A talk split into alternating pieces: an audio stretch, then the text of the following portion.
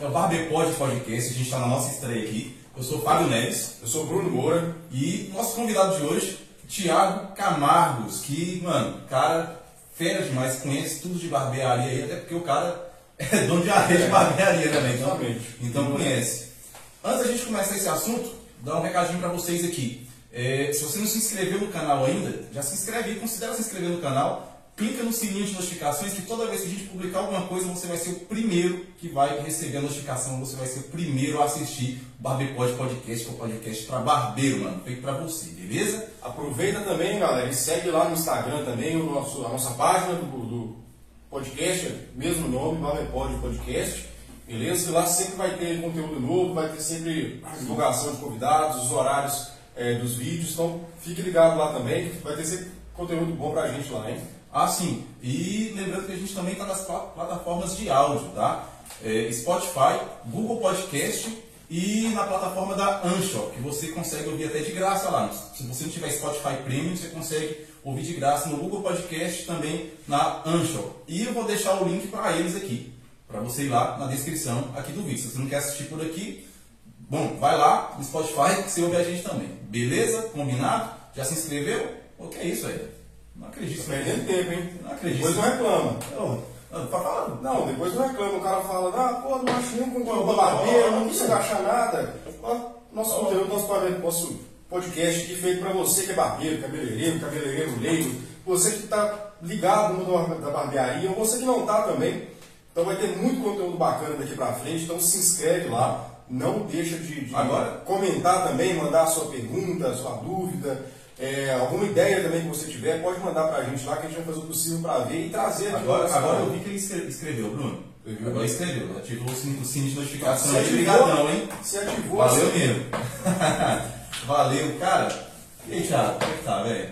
Tranquilo? Bom, tranquilo. É, antes de começar, desejar todo o sucesso do mundo para vocês. Vocês são dois profissionais é, na acepção da palavra, responsáveis.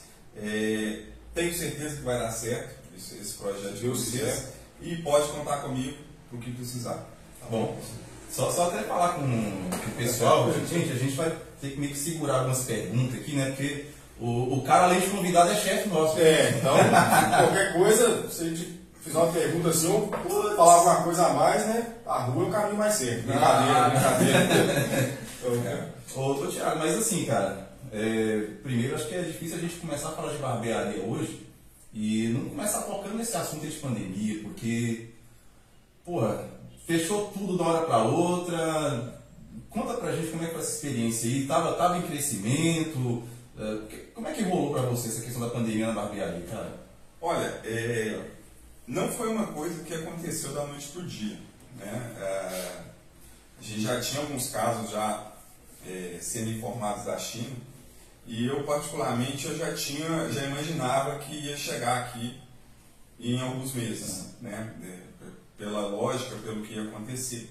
Só que a gente não imagina como vai chegar e, e- e como que isso é, vai impactar no dia a dia. Você pode ter uma, uma, uma certa ideia, mas você só vai descobrir no dia a dia quando ela chega no, no local. Cada país se enfrentou de um jeito, então cada, cada governo, cada, cada, cada político, cada pessoa é, reagiu de uma forma à pandemia. Né? Então a gente tem diversos casos aí no, no mundo e, e- e cada história de um E é um jeito. negócio que você, você, imaginava que ia chegar, mas que fosse passar rápido, né? o que passar rápido, mas assim, você, não, você não se prepara pra esse tipo de coisa. É, ninguém estava preparado, na verdade, né? Pra, ainda mais para ter um, um impacto tão grande assim. Igual Não. A gente imaginou que seria uma coisa que chegaria, e principalmente os empresários, eu acho, eles não pensavam que fosse afetar tanto como afetou. É, E como é que foi essa. Deu aquele medo, é, assim, né, de, de quando você viu que a coisa era mais séria e ia se prolongar Realmente mais tempo? ter que fechar tudo. ter que fechar mesmo e às vezes né, ter que encerrar as atividades, como infelizmente muitos empresários é, encerraram. Olha, é, até, até com uma reflexão, eu sei que tem muita gente aí que está ouvindo, que vai ouvir esse podcast, é, a pessoa que passou por essa pandemia e quebrou, ou que fechou, ela não precisa ter vergonha do que aconteceu com ela, porque é um cenário que ninguém prevê. Ninguém faz é, contingência para dois anos, para um ano e meio. Ninguém, ninguém matematicamente ou, ou, em planejamento pode prever uma coisa dessa por tanto tempo. Então, é, isso faz parte do, do, do jogo né, de, de, ser empresário, de trabalhar, né, igual a gente trabalha. É, e, e, isso é uma, uma coisa que a pessoa não pode se frustrar. Não foi algo específico dela. O mundo não. inteiro sofreu com Sim. isso. Então não, não tem, não tem. A pessoa não pode baixar a cabeça com uma coisa dessa. No meu caso específico, quando começou a pandemia e eu percebi que ela ia, que ela ia fechar, ia ficar muito tempo fechado, é, tinha dois caminhos, né? Desesperar ou tentar aproveitar na pandemia para melhorar. E o que eu fiz foi, foi planejar alguns cenários, né? Sim. vamos dizer, é, matematicamente e no dia a dia. Isso é, adequando, né? Isso adequando. Exemplo, é, ah, vai ficar um mês a pandemia. Bom, beleza, um mês é uma coisa. Planeja alguma coisa. É, é uma coisa. Ah, vai ficar, eu acho que vai ficar três meses, lá para meio do ano vai. Ah, vai ficar isso ficar um ano. Então eu criei uns, uns três tipos de cenário e trabalhei em cima do mais pessimista possível. Sim. Né? Então, é, eu durante a pandemia eu nunca imaginei que eu iria encerrar para deixar de ser empresário ou deixar de ter barbearia. O que realmente passou pela minha cabeça em alguns momentos, né, principalmente no, no início, foi que numa situação extrema eu teria que fechar uma unidade. Sim, né? Eu tinha, na época eu tinha duas unidades e uma. Eram duas quando começou a pandemia? Quando começou a pandemia, é, é, eu tinha a unidade do Planalto o Santa Amélia, é, tinha, minto, falei errado, tinha a unidade do São Luís, né, que, que aí já não é uma barbearia em si, é uma barbearia com uma posição de porte dentro de uma academia, então eu tinha essas três unidades. E tinha a, a clínica que, eu, que, a gente tem aqui, que é uma clínica de estética, um salão, né, focado para o público feminino. Agora, tá. E aí, nesse sentido, eu eu avaliei cenários que eu poderia fechar uma coisa ou outra, né, para sobreviver e lá na frente recuperar, para dar um você, fôlego ali, né? Você tocou, você tocou num, num ponto que eu, eu tenho, a gente, a gente pode falar dele aqui. Você falou que você é empresário, no momento nenhum ele falou, pô, sou barbeiro. Porque acho que a maioria do pessoal que vai assistir a gente aqui é um cara que fez o curso de barbeiro sim, sim. e abriu uma barbearia e tal. Aí você tá, pô, sou empresário e tal, não sei o quê. E essa experiência da, de barbearia, Thiago? Como é que foi, como é que foi, é, é, conta um pouco pra gente, como foi a sua, como que você migrou pra barbearia, né? De onde é que você veio? De onde você veio como é que foi essa, essa já, já. passagem dessa outra área que você tinha para o ramo da barbearia, entendeu? Você é barbeiro também? é, bom, vamos explicar, né? Revelar se eu sou ou não sou barbeiro. É, primeiramente, uh, Aí dá, dá, dá, uma história muito longa, né? Até pela, pela, pela idade, tudo, pela experiência, mas assim, resumidamente, desde que eu. Desde que eu era criança, adolescente, eu sempre tive vontade de. É um negócio para mim. Né? Eu lembro que eu, eu, eu, com 14, 15 anos eu já montava ali, planejava, já tinha feito projeto em pedaço de papel de lan house na época, minha época era eu era adolescente, tinha muita lan house. Que auge da lan house. Auge da lan house. E é engraçado que o cara fala de lan house, é, é 30 anos pra cima, né? É, é. Vamos pegar a idade toda. Agora a galera mais nova aí, ó. Não, teve um aqui, teve quem conhecer lan house era o lugar que a gente ia, pra quem nem todo mundo tinha acessibilidade a computador na época. E era o lugar que a gente ia, né, pra poder é, jogar, jogar entrar nas redes sociais, assim, eram bem primitivos. Era o Counter-Strike, né? É, virar Messenger, Messenger. Messenger ali, virar corujão a noite inteira. Era... E aí eu lembro, primeiro, a primeira vontade que eu tive de montar um negócio foi essa, é, de, de Lan House, mas foi só projeto, eu era criança ainda, é, ainda era adolescente, 15 anos. Depois eu montei também como adolescente, aquela vontade, eu queria empreender muito cedo. Aí queria montar uma academia, antes de dar o boom da academia, é, mas também era muito novo, obviamente, né? meus pais também não, não, não iriam é, apoiar essa ideia, porque eu não tinha nem 18 anos. Mas eu sempre tive vontade. Acho que mais uma questão de propósito mesmo, de, de construir alguma coisa, né? E aí, nisso, uh, eu fui, eu fui, como eu tinha essa vontade desde cedo, eu fui me especializando na área. E aí formei, fiz administração, depois, depois de fazer a administração fiz um MBA, tu, tudo nessa área de gestão financeira, gestão. Então fui me preparando para ser empresário. Mas não tinha uma hora específica, que quando, quando você vai ficando mais velho, é, você vai percebendo o tanto que é difícil, o tanto que é desafiador. E no meio do caminho também eu fui crescendo muito na minha carreira. E, e aí a, o trade-off, né, o custo para você largar sua carreira para empreender também vai ficando mais elevado. E, mas sempre tinha essa vontade, entendeu? E aí no caso da barbearia, é, foi um momento oportuno é, que, que eu, eu, eu, percebi, né? Aí voltando um pouco... Uh, Porque você você não formou e já foi para barbearia? Não, não. Eu formei, trabalhei em torno de uns 10 anos aí em, em multinacional, morei fora, morei no Rio, morei em São Paulo.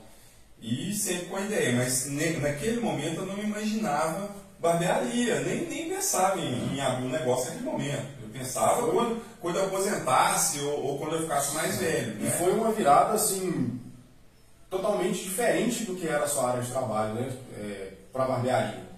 É. Se você não era uma pessoa, pelo que está dizendo, ligada a esse ramo já. Tipo você trabalhava em outra coisa e, do, e você deu uma virada. Que tipo de função você desempenhava? Né? Eu, trabalhava, eu trabalhava muito eh, na parte de, de gestão.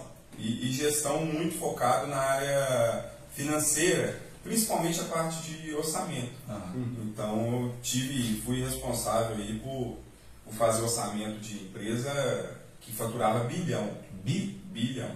E, e aí eu era o responsável. Então, às vezes, viajava no Brasil, negociava é, orçamento das, das, das, pessoas, né? juntava várias áreas, fazia uhum. reunião. Então, muito novo, isso aí com 22 anos eu já fazia isso. Então, eu peguei uma experiência muito grande, é, muito cedo.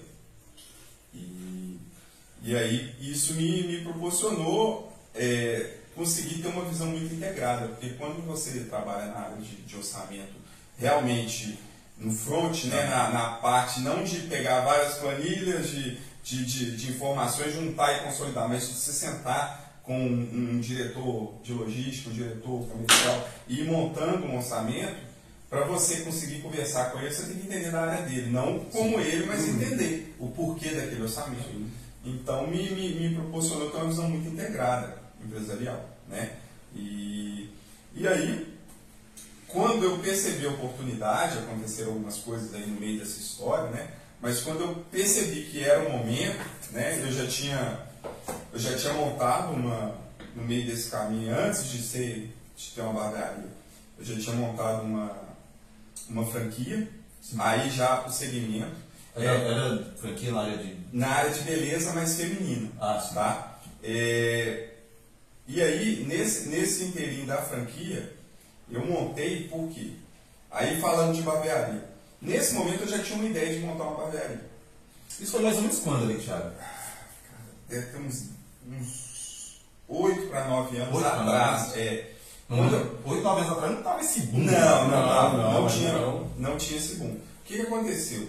Naquele momento, aí são, são decisões, eu não sei se você tem ou não. É, eu tinha vontade mas é, eu estudei muito segmento de serviço. Eu, era uma matéria que eu gostava muito na faculdade. Serviço, administração de serviço, marketing de serviço. Uhum. E eu tenho para mim que a área de serviço é uma das áreas mais complexas que tem para você gerir.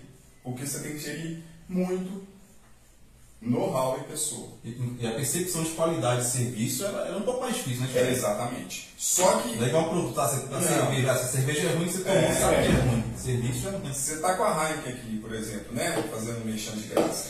É, se você, Ai, patrocina não, vou dar um exemplo. Se você vai vender a Heineken, geralmente o, o, o cliente que vai comprar uma Heineken, ele vai comprar no local que tiver o melhor preço. Sim. Ou que tiver ela gelada, dependendo da necessidade dele. Sim. Então, é, quem tem um negócio para vender Heineken, que não fabrica Heineken, mas que vende, a, a, a, o modelo de gestão dele é completamente diferente do modelo de gestão de serviço. O modelo de gestão de serviço, é, ele, ele demanda é, muito tempo de observação, de estudo das etapas, é, know-how, e o know-how você só adquire dando cabeçada. Não tem jeito. É, não tem essa de não dar cabeçada, né? Até aproveitando aquela pergunta que você me falou, se eu sou barbeiro ou não, é, tenho conhecimento disso quando eu resolvi é, Ser barbearia. iniciar a barbearia, porque, igual eu falo, eu já tinha essa vontade anos antes de eu abrir a primeira. Mas quando eu senti, eu falei, ó, agora vai ser a hora que eu vou, que eu vou montar a barbearia, antes de eu, de eu iniciar, ou durante o início do projeto, eu fiz o curso, formei como barbeiro, eu só não atuei na área. É, confesso de verdade que é, eu fiquei muito tentado, porque eu acho, eu acho a profissão muito, muito nobre, sabe? Muito bacana. A pessoa trabalha diretamente com autoestima. E é como se você fizesse um quadro ali todo dia, uma pintura, uma obra de arte. A cada cliente novo é uma pintura nova. né? Exatamente. E com essa questão que você pode mudar aquela pintura de mês em mês. E, e não é uma coisa que, é, vamos dizer assim, você vai fazer, mas que ela vai ser definitiva, então você pode ir alterando. Eu gostei muito da, é, de- é, da profissão. Mas eu sabia que se eu. na- na- na- eu tinha, vamos dizer, seis meses de, de, de, de- curso Sim. e tinha é, oito anos de estudo, mais oito anos de know-how. Então, o meu know-how de 16 anos, quando eu comecei a barbearia, foi de gestão. Sim. Então, eu tinha que focar nisso. Eu não podia largar tudo que eu consegui para trabalhar né, na, na área diretamente atuando. Só- só- eu, acho, eu acho engraçado, é, até, até, interessante esse termo que você usou aí de, de know-how. Não sei nem como é que é a pronúncia. né? No- Isso tem a ver com conhecimento. aí, pô, Porque pra mim, eu faço ideia do que, que é isso. Não sei se quem está assistindo aqui, se quem está ouvindo o podcast. É. O que, que é esse negócio do know-how, cara? Know-how, know-how na tradução literária é saber fazer, saber como fazer. Ah, O que, que seria isso na, na barbearia? Vou dar um exemplo para os barbeiros que estão assistindo. É, às vezes, é, você vai começar, você vai comprar um- uma máquina que você, que você viu ali, que você achou que era, que era legal para começar, uma tesoura. É, você, vai, você vai trabalhar com um certo tipo de, de pomada, alguma coisa assim, mas você não tem experiência. Sim. Durante o, o processo dos meses, você vai vendo que aquela máquina para aquele serviço não ela não é suficiente ou ela não executa. Aí você vai compra, por exemplo, uma shaver. Hum. E aí você vai com o know-how, com a experiência que você vai adquirir, know-how e experiência. Você vai se moldando em cima das suas experiências. Obviamente, um barbeiro, é, com certeza, depois de um ano de profissão, ele tem um conhecimento profundamente maior do- da profissão dele. Então, a questão da velocidade, é, a ordem que ele vai pegar as coisas, como ele coloca as coisas numa bancada. é, então, isso é know-how. Know-how é, é a experiência que você tem naquilo que você Você, você chegou no curso de, de barbeiro com quantos anos de idade? Vamos revelar aí. Não, vamos ver aí. Eu, eu devo ter chegado, eu já tinha uns. uns 30 e. Vamos pensar aqui. Tá vendo? A idade Uns é- 30, é. Não, mais, mais de 30, Uns mais, 30 mais, mais de poucos. 30. Uns 30 e poucos. Eu devo ter feito com uns 32 anos, Eu tô, por aí. pensando aqui o seguinte, o cara, 10 anos de, de, de- de empresa, de multinacional, aí chega num curso de barbeiro, de seus 30 e tantos anos, só, só tem moleque. Só cara. tem moleque, é só É, adolescente. Só adolescente, o pessoal que tá começando. E aí você olha impacto, cara? Cara, te, te, te- teve, né? Assim, não, não. pra, não, não pra mim, mas, por exemplo, é, é, às vezes as pessoas não, não, não, não te conhecem, eu também não fiz questão de, de, de me apresentar, nem nada assim como, como o que, que eu fazia, o que, que eu queria fazer, mas é, Já tá até assustar um pouco. é, a, a questão é o propósito, né? É, eu tinha um propósito que era um pouco diferente do deles. O meu propósito era entender um pouco mais daquele segmento que eu tinha tanta vontade de entrar.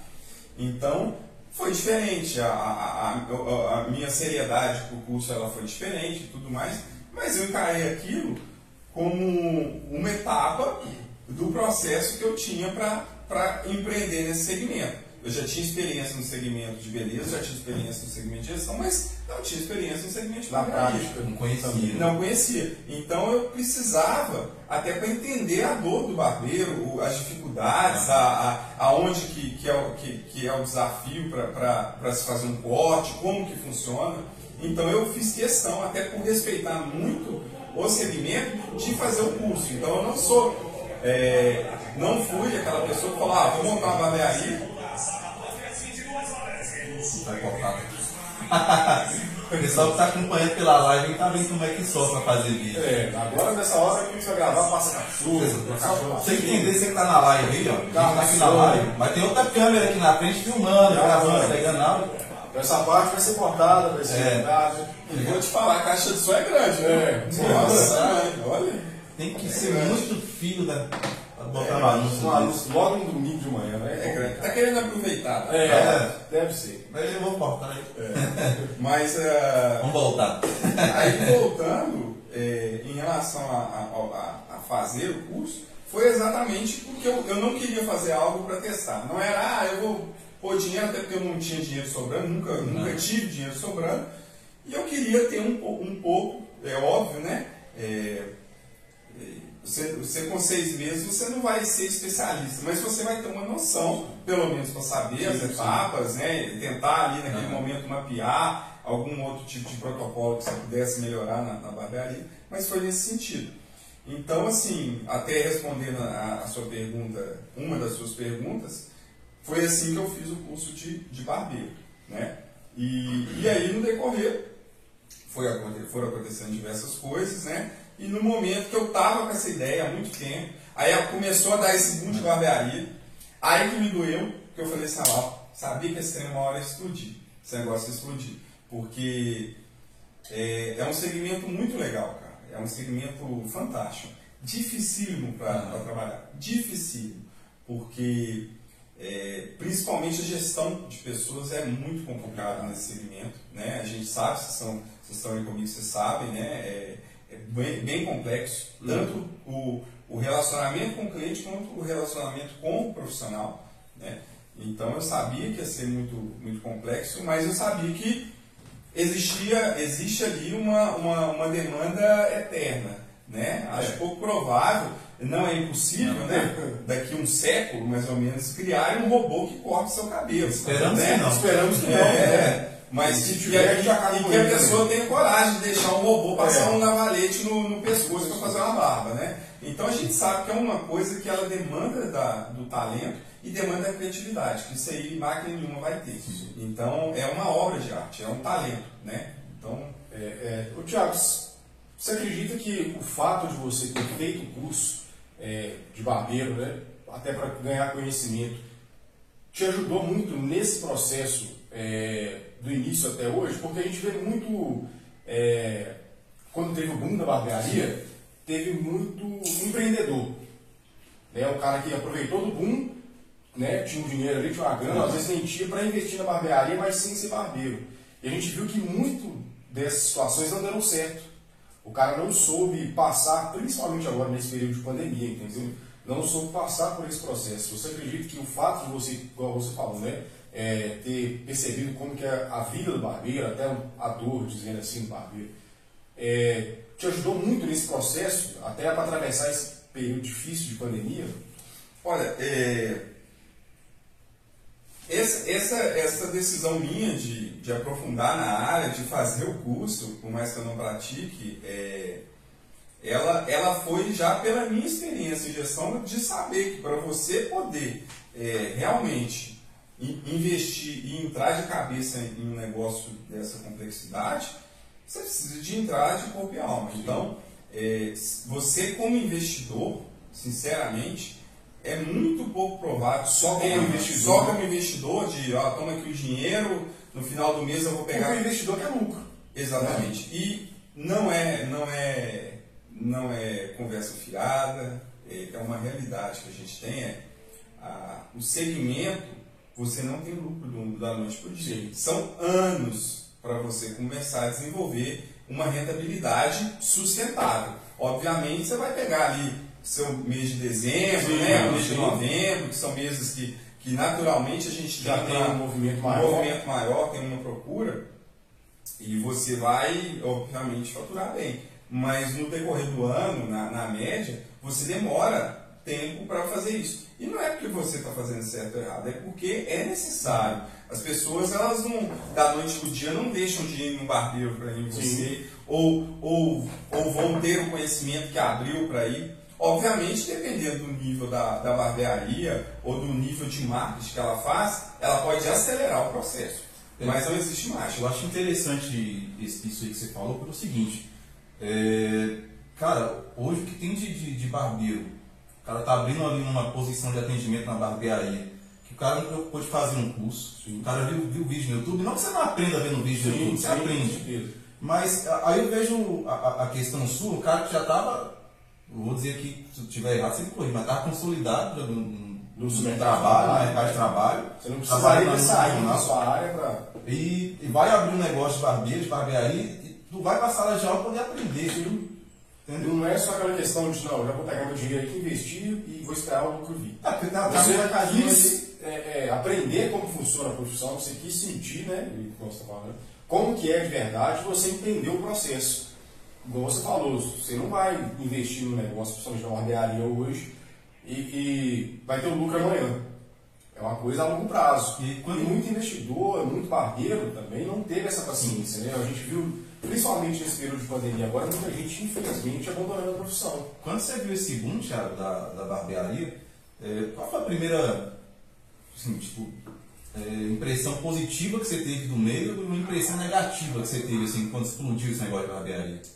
Olha, é, como eu já tinha uma, uma experiência pregressa é, nessa área de gestão, é, como todo segmento que tem boom, a gente pode enumerar diversos momentos aí de ondas, né? Você vai falar, se eu for falar, todo mundo vai lembrar. Teve um momento que era é, loja de açaí, tinha sim, qualquer sim. esquina você tinha uma, uma loja de açaí. Teve um momento das paletas mexicanas, né? tinha quiosque em shopping vendendo paleta mexicana. É, se eu for remeter, a gente vai ver várias ondas é, de, de, de, moda, de, de serviços ou de produtos que pegam ali e criam moda. A questão da barbearia é que ela sempre existiu. Desde de, séculos atrás, ela antes tem uma história antes de Cristo. Então ela sempre existiu. Não foi uma coisa que foi inventada. Hum.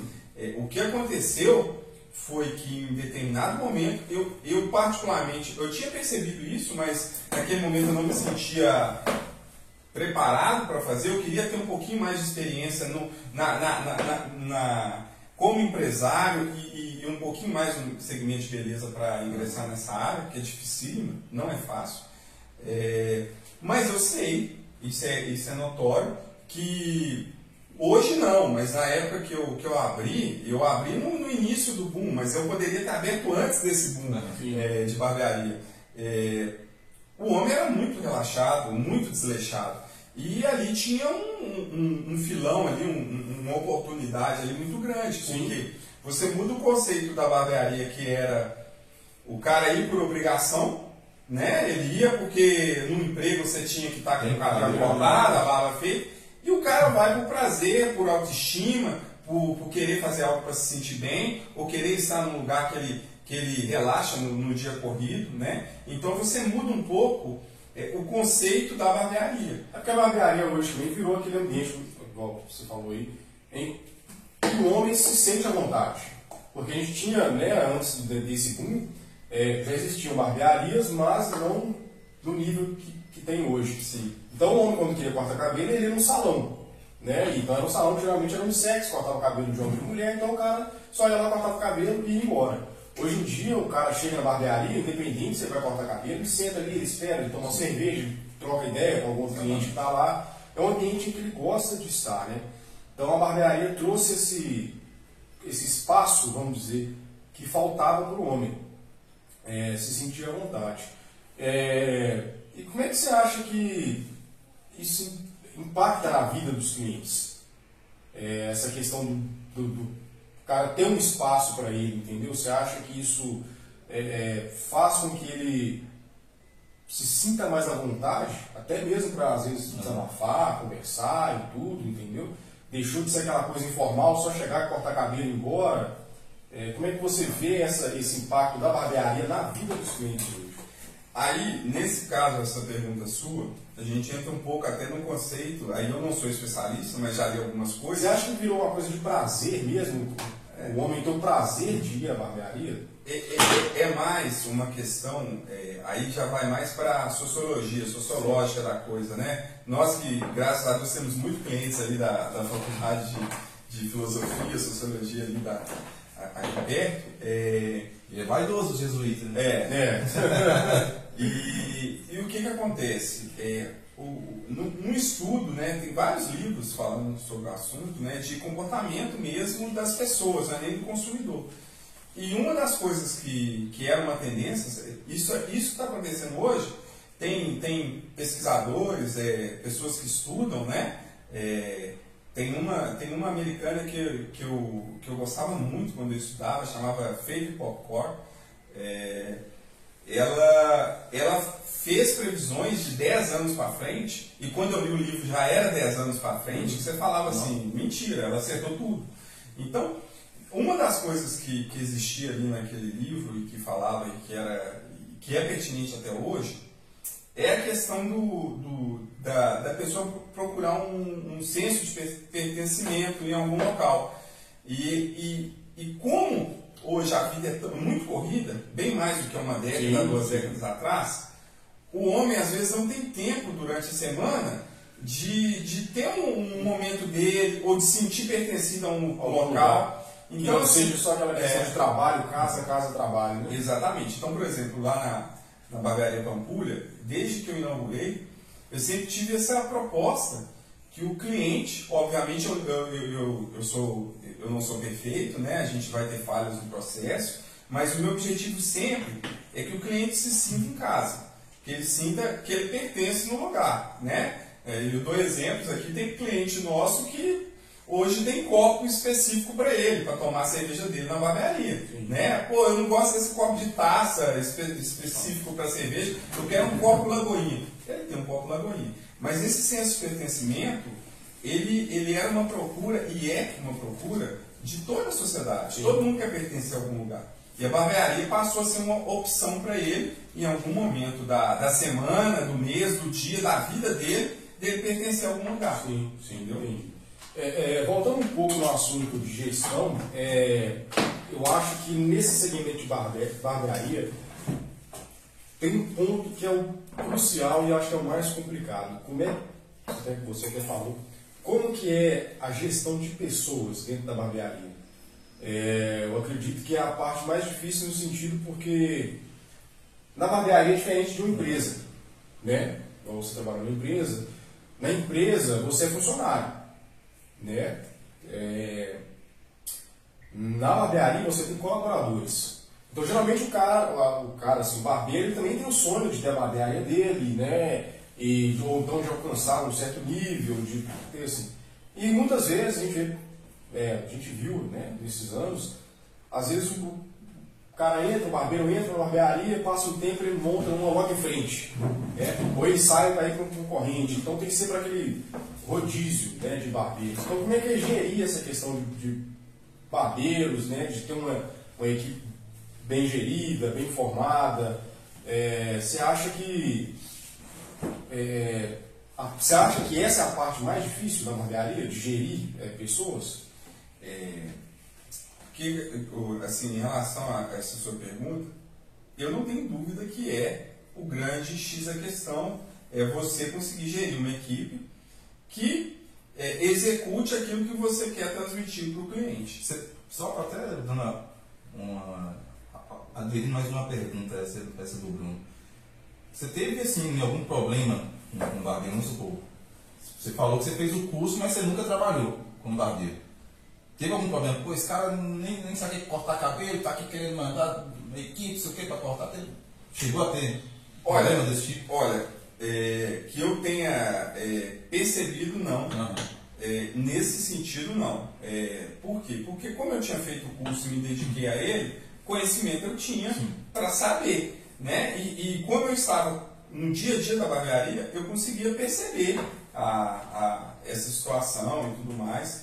Eu jamais é, quis é, é, ter a presunção de querer ensinar a pessoa a cortar cabelo, Ah, porque eu fiz o, o curso, mas obviamente nunca, nenhum barbeiro que entrou lá sabia menos que eu, porque é, a gente exige que tenha uma experiência de alguns anos para trabalhar na barbearia Pampulha. Então, mas eu sabia o que, o que, que era certo e o que, que era errado. O manual, as boas práticas eu sabia. Eu nunca quis é, atravessar ou dar opinião em algo que eu não tivesse conhecimento. O, o obviamente, é, até para quem vai ver esse, esse vídeo, quem está assistindo ao vivo, todas as histórias que você imaginar de barbeiro, que um, um, barbeiro já passou, ou que um dono de barbeiro, eu passei em todos. Hum. Não é diferente numa barbearia pequena, uma barbearia grande, você passa de tudo. Então, é, é, até difícil ficar citando, porque tudo que você imaginar eu já passei, tanto como profissional quanto com, com, com cliente. Então, isso é, isso é a realidade. Qualquer um vai passar por todos esses desafios. É, o, que eu, o que eu tinha, o que eu tenho até, eu sempre comento, cara, é, isso é uma reflexão minha, e é o que eu percebo hoje para os barbeiros. Né? É, são duas observações que eu tenho que que eu tenho certeza que se quem estiver me ouvindo puder absorver, vai ser de grande valia, é a primeira. Uh, a primeira questão é que eu percebo muito isso em vários profissionais, é que a pessoa, por influência, hoje a gente tem diversos cursos, diversas coisas, que o objetivo do curso é rentabilizar. Sim, sim. A maneira como ele vai rentabilizar que é o, aonde está a ética do, do negócio ali. É, existem cursos que, que vendem sempre para o profissional, o profissional tem que ter a barbearia dele, tem que ter 10 barbeiros na barbearia dele, que ele vai crescer. Que vai que ganhar vai, 6 mil reais por mês. Que ele, vai, que ele vai ter um carro importado, que ele vai não sei o quê. É, é óbvio. É quase a igreja universal os cursos de barbeiro. Vende a felicidade. É, aquela, aquela teologia da prosperidade, né? Você vai virar barbeiro, você vai pessoal que é da universal é só piada, é, é só zoeira. Olha, é, o, que eu, o que eu falo é o seguinte: é, vão existir empresas que vão vender um curso, é, ou um curso para cortar cabelo, ou um curso para aperfeiçoar, é, e que vão vender a qualidade do curso. Mas com certeza também tem cursos que vendem o sucesso, e isso ninguém pode vender para você. Isso depende de você. E, e, e para você ter sucesso nessa profissão, eu vou falar que são anos, se não décadas, para você chegar no sucesso. Então, o que eu percebi durante esses quase uma década de experiência de, de, de barbearia é que a gente percebe que muitos, não é 50% não, é mais que isso, é, ingressam nessa área para ter sucesso, para é, acreditando que com um, dois anos a pessoa vai ter o que ela quer. E o que acontece é que essas pessoas vão se frustrando no meio do caminho. Por quê? Porque elas vão ouvindo várias pessoas falando aquilo, mas infelizmente várias têm um interesse por trás de vender algo, né? Ó, você, vai, você vai ter muita coisa, pô, mas você tem que fazer meu curso, você tem que fazer uhum. isso. E a pessoa, quando termina, terminei, cadê? Agora eu tenho que estar no céu. E não é assim. E aí ela percebe depois aquilo. E nesse processo, é, o que mais acontece, não é só na minha barbearia, mas em várias, é que às vezes o profissional se frustra, criando uma expectativa que eu, no meu caso da barbearia, eu tento minimizar ela ao máximo, eu tento até inverter essa realidade, né, de falar que vai ser muito difícil, muito pelo contrário, até para a pessoa né, é, se surpreender positivamente. Então a pessoa às vezes cria uma, uma possibilidade que ela é quase real de uma hora para outra. Então o que acontece é que muita gente ela, ela se frustra na expectativa de conseguir algo que é, que é muito difícil. Então, assim, é, você fazer um curso ou você trabalhar na área não quer dizer, é, indiferente do seu esforço, que você vai ter sucesso com um ano, com seis meses, com dois anos. Não é assim que acontece em qualquer segmento é muito raro. A gente pode falar aí de uma exceção da exceção que eu, que eu consigo falar hoje, é na área de tecnologia, as big techs lá, que às vezes a pessoa cria um software que tem uma escala é, instantânea Sim. hoje e que tem um sucesso imediato, ou uma, uma, uma, questão de mídia, né, uma coisa assim, é, porque a maioria das coisas demanda muito tempo, muito trabalho, muita dedicação. Então hoje o profissional que está nesse mercado, ele, ele sofre muito com muita informação, com muita, é, com muita imagem é, de que a pessoa consegue ter um sucesso muito rápido, Hum. o que não é verdade. Então, para essas pessoas, eh, fica a minha sugestão. Se você está procurando uma profissão para ter sucesso rápido, eu acho, eu desconheço, acho que pouquíssimas vão acontecer isso, mas barbearia não é essa Não profissão. Não é profissão de moda. É, profissão, é, é, muitos entraram porque acharam isso. E esses todos saíram.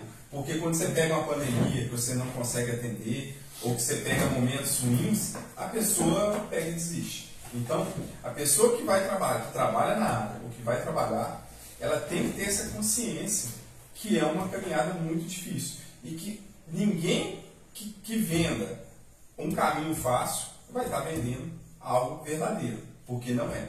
Então ninguém, ninguém tem essa qualidade ou essa é, capacidade de fazer a pessoa, é, é, vamos dizer assim, mudar da água para o vinho, ou ficar rica, ou de uma hora para outra com um curso. Desconfiem de quem oferece é. isso. É, é, até porque vocês estão no mercado, vocês sabem Sim, sim. o quanto é difícil, mas o tanto que é gratificante quando vocês têm um cliente, o cliente ele vai por causa do seu serviço, do seu atendimento. E com certeza esse cliente, se você não se acomodar, você vai ter ele o resto da vida. Ô, Thiago, é, você falou do- dos booms, que teve vários aí. Teve boom do, do, do açaí, é, teve da paleta mexicana, barbearia. E É, boutique de carne agora, nós É, é, boutique de de- carne. né? Boutique de carne, todo lugar tá tendo um agora.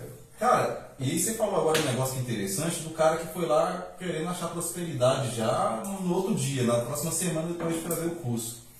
É, acho que você acha que é assim como aconteceu com, com loja de açaí, por exemplo, que abriu um monte e hoje já não tem tantas.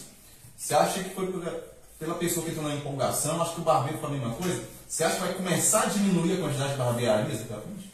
Vai, Por causa disso, o cara que entrou achando que vai. Isso não é porque eu tô. Você acha que, aproveitando aqui até a pergunta do Fábio, você acha que vai ter uma, como vou dizer, uma preparação, né, assim, de quem realmente quer estar na profissão e de quem entrou é, por aquela esperança de, de- de prosperidade rápida, né? Ah, vou virar barbeiro, vou ganhar dinheiro. Será que vai vou determinar o fazer fechamento de barbearias? hein? É, você acha que isso vai impactar muito? Vai, vai começar a ter assim aquele, aquele, aquele segmento específico de barbearia, né? E vai estar só realmente quem quer ser barbeiro?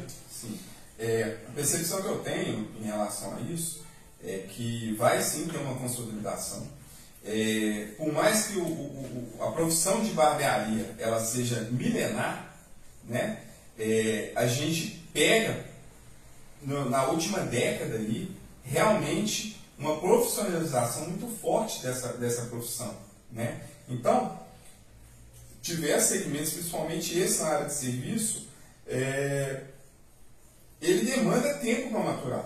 É como se fosse uma criança engatinhando. Ela vai começando a aprender a andar, a, a- a- caminhar, a crescer. Então, assim, é, o que eu percebo, e é uma percepção que eu tenho, é que, não digo de hoje para amanhã, mas daqui a alguns anos, vamos dizer em um intervalo de no máximo uns 5 anos, assim como acontece com marca de cerveja, com várias outras coisas, você vai ter grandes players no mercado, né? Players são empresas que têm mais de uma ou, duas barbearias, que vão provavelmente expandir é, geograficamente, ou no, próprio cidade, ou no próprio estado, ou no próprio país, né?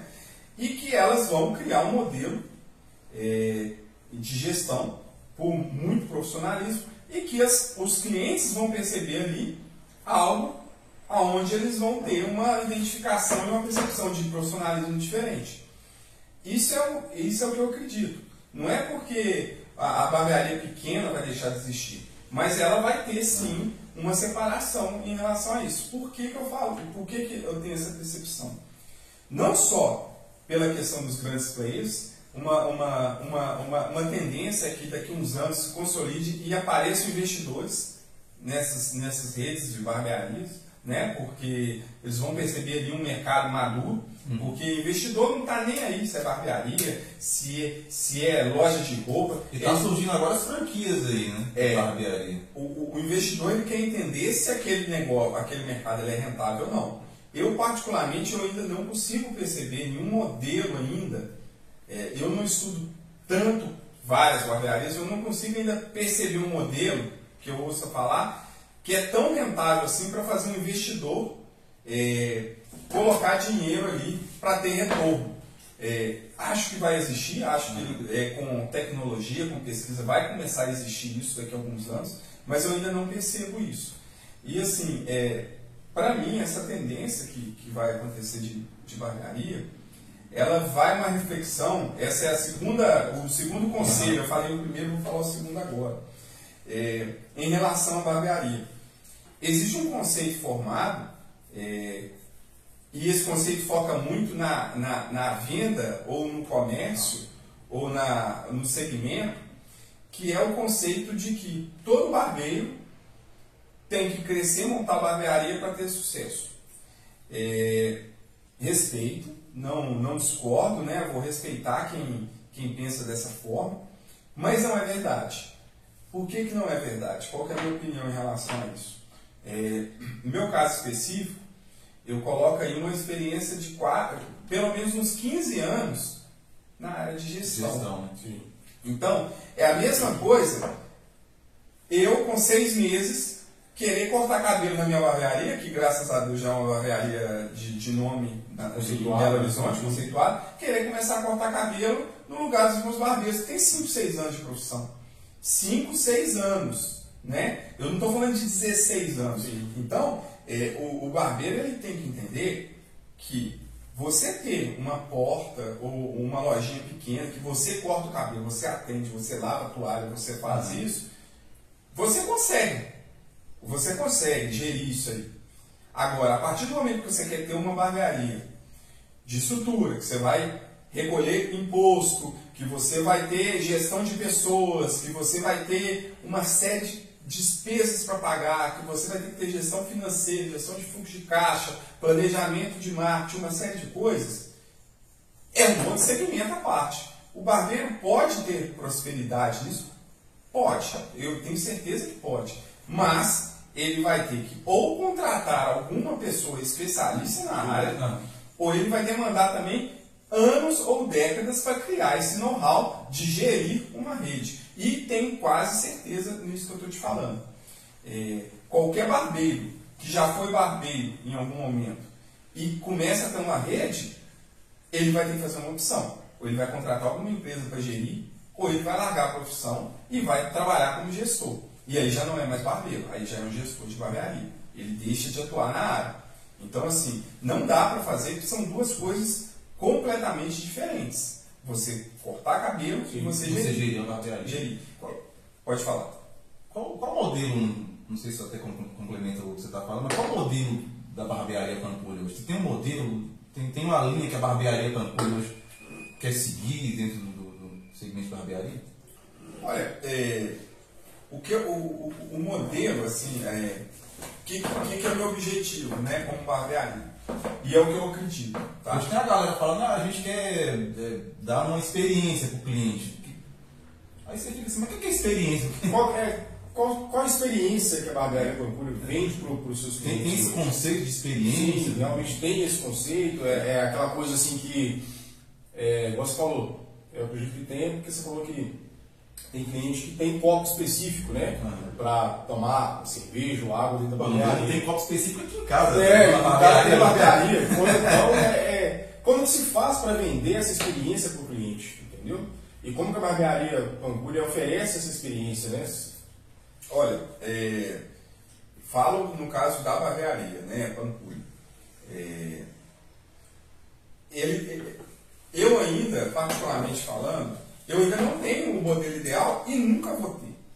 É, a barbearia, ela tem que estar tá pensando em melhorar toda semana, todo mês, ela tem que estar tá pensando em inovar. Porque se ela não inovar, ela vai ficando para trás.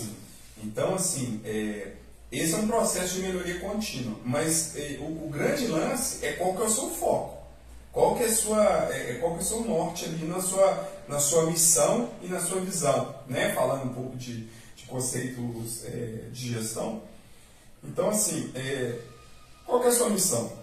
Sua missão é cortar 30 cabelos por dia, igual tem gente que às vezes se vangloria de cortar 30 cabelos por dia, 40 cabelos por dia. Será que tem qualidade? Será que tem é. qualidade você cortar? A gente que sabe que um processo aí é, pelo menos dentro da barbearia Pampulha, você não consegue, dada a experiência que eu quero fazer para o cliente, você não consegue cortar um cabelo com menos de 30 minutos. 40 Bem minutos, cortado, né? né? Bem cortado. cortado. Então, assim, é um intervalo de 30 a 40 minutos. Ah, mas eu consigo cortar com 10 minutos. Beleza, e qual que é a experiência?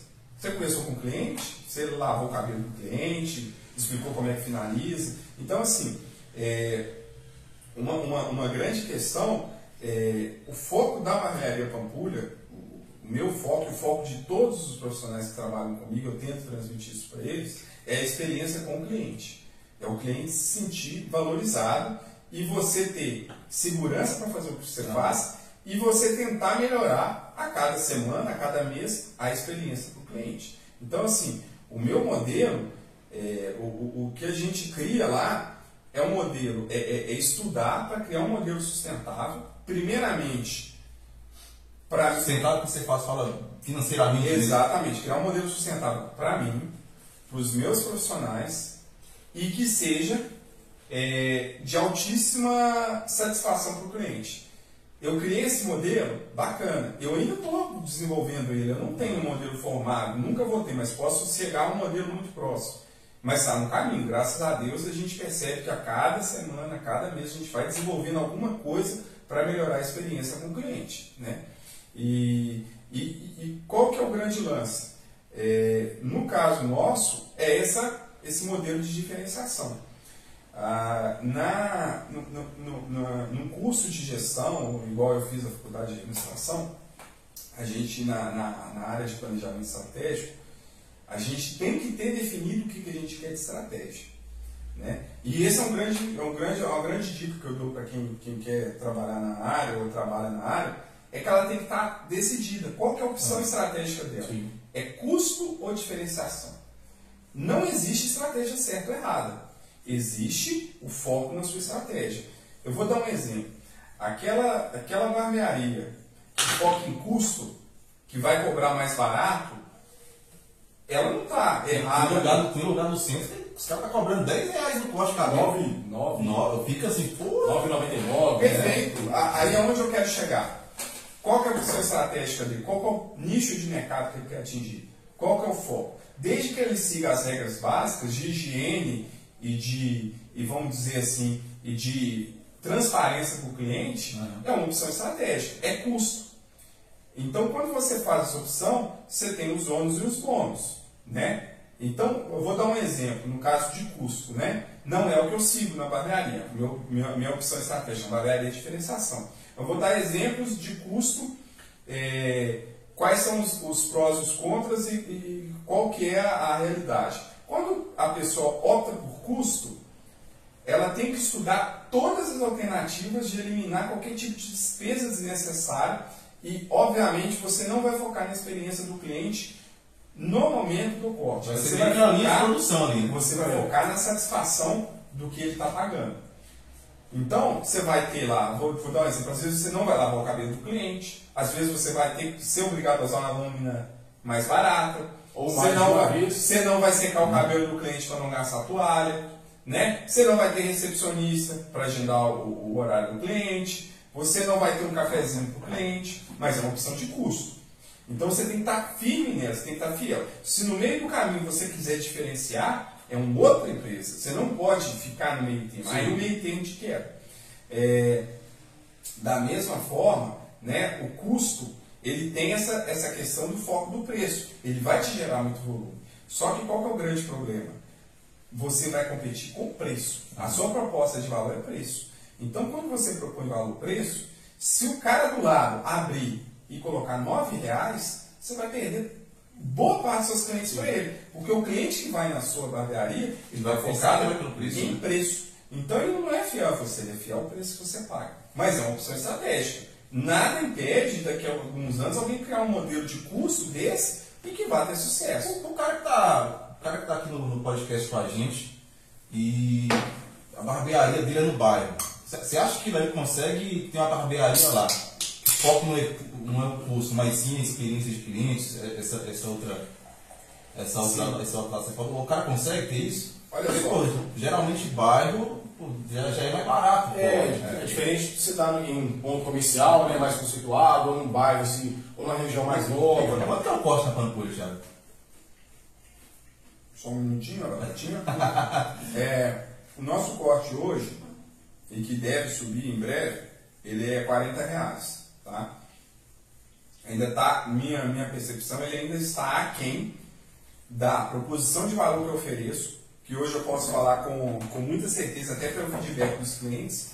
Em Belo Horizonte, o cliente não vai ter uma, uma experiência melhor que a que tem na barbearia Pampulha. Pode até ter igual, mas melhor ele não tem. Só para a gente entender um pouco mais essa questão de experiência, o que, que a barbearia Pampulha, na, na sua visão, o que, que ela oferece de diferente de Das outras barbearias? O lá, pô, É. diferente do, do Elias, por exemplo, do Torres, que são barbearias também que tem esse conceito. conhecidos e, e que vai atrair o É. cliente, né? Que o cara vai, vai falar assim, não, eu vou na barbearia Pampulha e que você acha que o cliente vai por esse fator determinante. Não, eu vou lá porque eu gosto disso.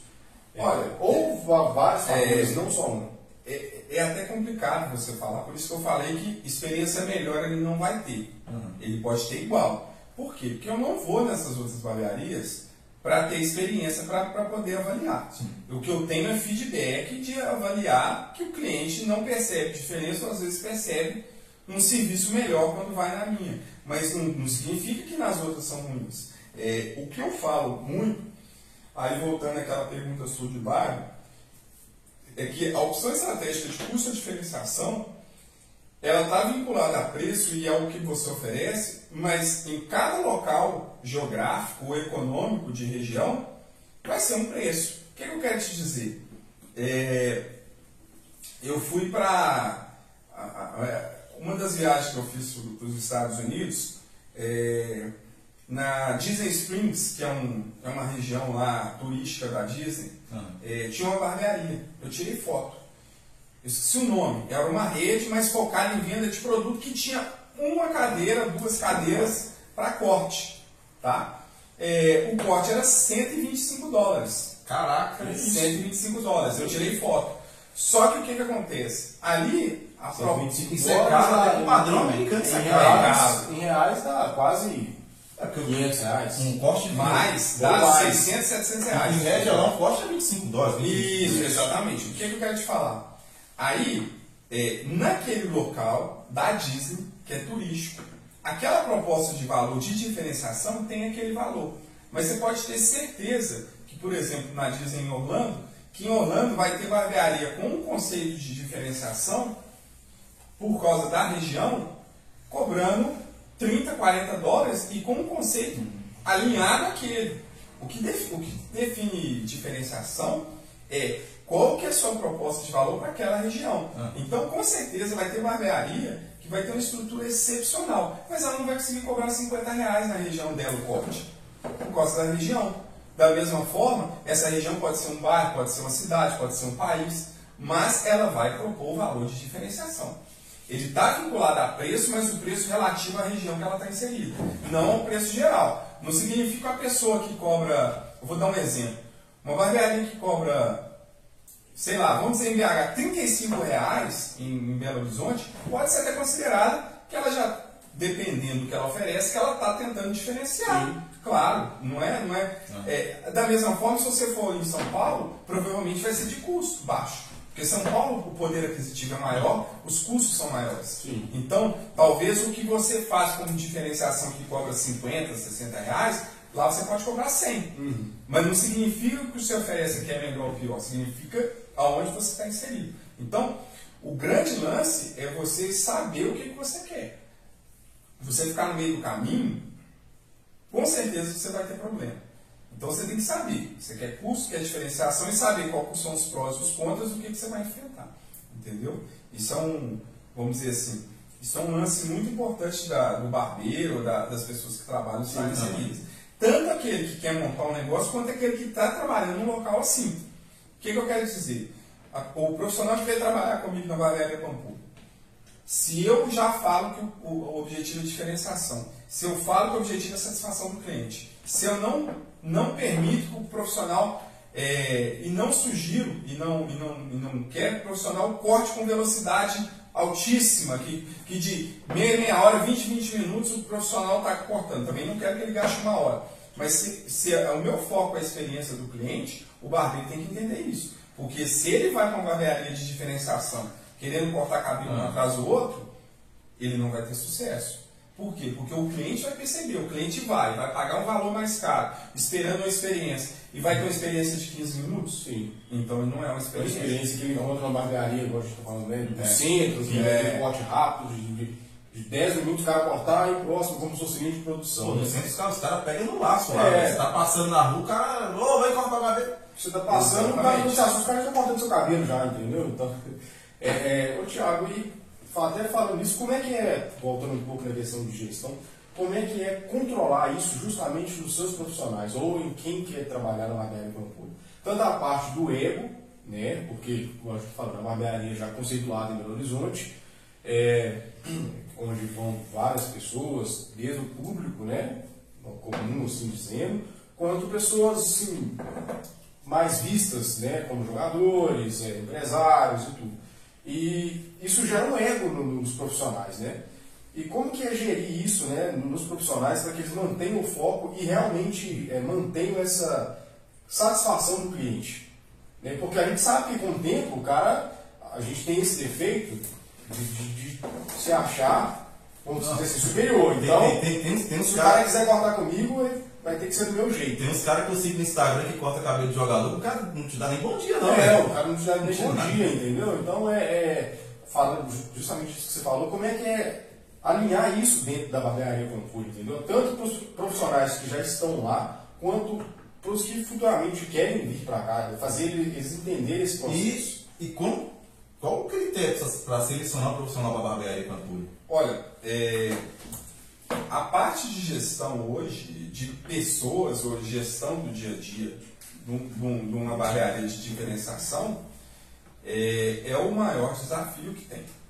Porque se você tiver o objetivo só de você ganhar dinheiro, os barbeiros não vão ficar. Se você também é, não demonstrar é, liderança, os barbeiros também não vão ficar.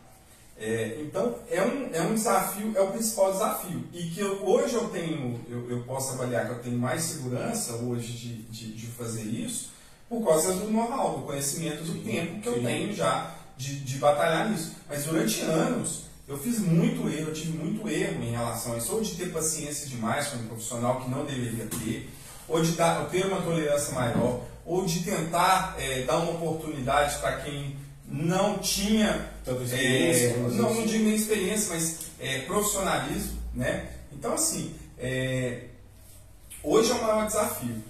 Como que eu, eu tento fazer? Né? Claro que existe ali um- uma maneira de fazer que eu, é, pela minha experiência, né, já criei alguns protocolos, algumas coisas formalizadas, mas o, o principal que eu posso dar de, de dica, de sugestão para quem está começando, é ser transparente. Ser transparente com o que você busca e com o que você vai oferecer e vai é, executar dentro da sua barbearia. Então, o que eu percebo às vezes é que às vezes a pessoa está contratando e fala, ó, você vai ganhar tanto, vai ganhar isso, vai ganhar aquilo, ou vai ser assim. E aí a pessoa cria uma ilusão, às vezes, que ela não vai acontecer aquilo. Então, eu tento ser o mais transparente possível e eu preocupo muito mais é, ao selecionar uma pessoa.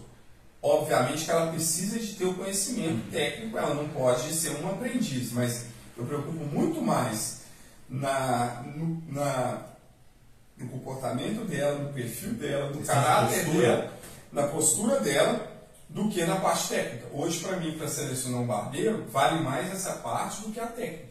Não quero dizer que a técnica é importante, mas a técnica você pode ensinar. A técnica, você pode pegar um barbeiro e com um mês, dois meses, ele, ele, ele elevar o nível muito, se ele tiver força de vontade, se ele realmente quiser Postura você não ensina, Thiago. postura cê- é, é- é difícil, cara. É, é, é, é aquela brincadeira, né? Se, se, é, é, eu, eu não lembro quem que eu, que eu ouvi falar, mas eu ouvi falar uma, uma frase que eu achei engraçada. Se nem a mãe que o filho mamou no peito conseguiu resolver, vai ser você que vai resolver o marmanjo criar, criar jeito. Então, assim, não é, não é a proposta minha de ser babá ou de, ou de educar uma pessoa. Então, o, eu acho que o, o, o grande, o grande lance né, para você selecionar uma pessoa é você focar principalmente no perfil. Você pode ter certeza. Se você focar numa pessoa só pela qualidade de corte e você falar assim, se, se você tiver na dúvida, você fala assim, pô, cara, essa pessoa parece que ela é, um gênio forte, ou ela é. Mas ela corta demais, ela, ela corta muito. Você pode ter certeza. Não fica um ano na sua barreira. Porque você vai chegar no limite, você vai ver que ela vai estar tá contaminando vai todo o ambiente, vai gerar conflito. Então, é, o objetivo, o grande objetivo é você ter um ambiente saudável, mas esse ambiente tem que partir também de você. Você também tem que tratar as pessoas com, com, como parceiras, né? Igual eu tento tratar todo mundo, tem conversa com todo lá, é, quando você fala de parceiro, lá todo mundo é CLT, imagino. Os barbeiros é tudo, CLT não, desculpa. É, é MEI. É, MEI. MEI, é isso, exatamente. É, e obviamente é uma parceria. É, você, você tem que tratar como parceiros. Até porque. Cara acaba sendo dono do negócio também. Exatamente. O que eu ia falar, e, e, é muito importante que as pessoas entendam, né? E eu já tinha até começado, eu acho que eu não finalizei, é a pessoa para ter uma barbearia e querer que ela tenha sucesso, uma coisa é ser barbeiro, outra coisa é ser gestor. Então você precisa se especializar. Você quer, quer ter uma barbearia de sucesso? Faz um curso de administração, faz uma especialização, gasta ali uns 6, 7 anos para você ter know-how. Se você não quiser, não significa que você não vai ter sucesso. Eu conheço diversos barbeiros, isso aí são vários, que ganham muito mais trabalhando com uma outra barbearia do que tendo a sua própria barbearia com muito menos estresse até. Entendeu? Porque se você trabalha numa barbearia é, organizada, a sua responsabilidade é fazer o seu, trabalho da melhor forma possível. Mas você não vai ter outros trabalhos, outras funções. Você vai focar no que é aquilo que você gosta, que é ser barbeiro. Entendeu? Então, assim, e, não, e, e também existem vários barbeiros que também, quando estão na barbearia, a barbearia desenvolve, eles vão criando funções onde, além de barbeiro, ele pode gerir uma equipe, ele pode ser responsável por uma unidade, ele pode ser responsável por treinamento. Acaba descobrindo talentos também. Exatamente. Então, é, isso em toda empresa, e às vezes as pessoas querem tratar a barbearia como uma empresa séria e grande e não pensam nesse lado. Várias empresas têm plano de carreira e, e vão crescendo e os profissionais vão crescendo. Esse é o melhor dos mundos, esse é o mundo que eu, que eu tento, que eu quero seguir, entendeu? Uhum. É, as pessoas, é, se você é bom em cortar cabelo, em ser barbeiro, que você exerça sua profissão da melhor maneira possível, com a melhor estrutura possível e cresça nessa área, né? E eu, se eu tenho uma experiência em gestão, que eu faça isso da melhor maneira possível, porque a sinergia do, do meu trabalho com o seu vai gerar algo muito melhor do que se você for trabalhar por conta própria e eu trabalhar por conta própria. Esse é o grande lance. E, obviamente, se você for seguir essa lógica do mercado geral, se todo mundo quisesse ser empresário, não ia ter, não ia ter ninguém para trabalhar. E vice-versa também. Sim. Se todo mundo quisesse só trabalhar, não ia ter empresário. Existe um meio termo. E esse meio termo não é eu nem você que define, é o mercado. Então, como que o mercado define? define Quem tem equilíbrio das, das duas coisas? O mercado, ele não tem amor. O mercado, ele é frio. E o que, que significa isso?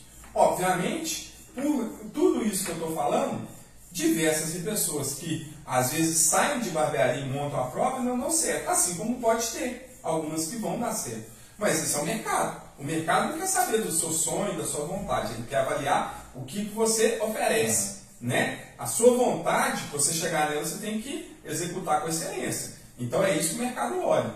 Ele não vai olhar se você tem vontade, ele quer saber se você tem capacidade para chegar lá. Você usou um termo que, que me chamou a atenção. Falou de protocolo na barbearia. Que, que, que é, que é para quem, para mim, para quem está ouvindo, o que é protocolo na barbearia, Thiago?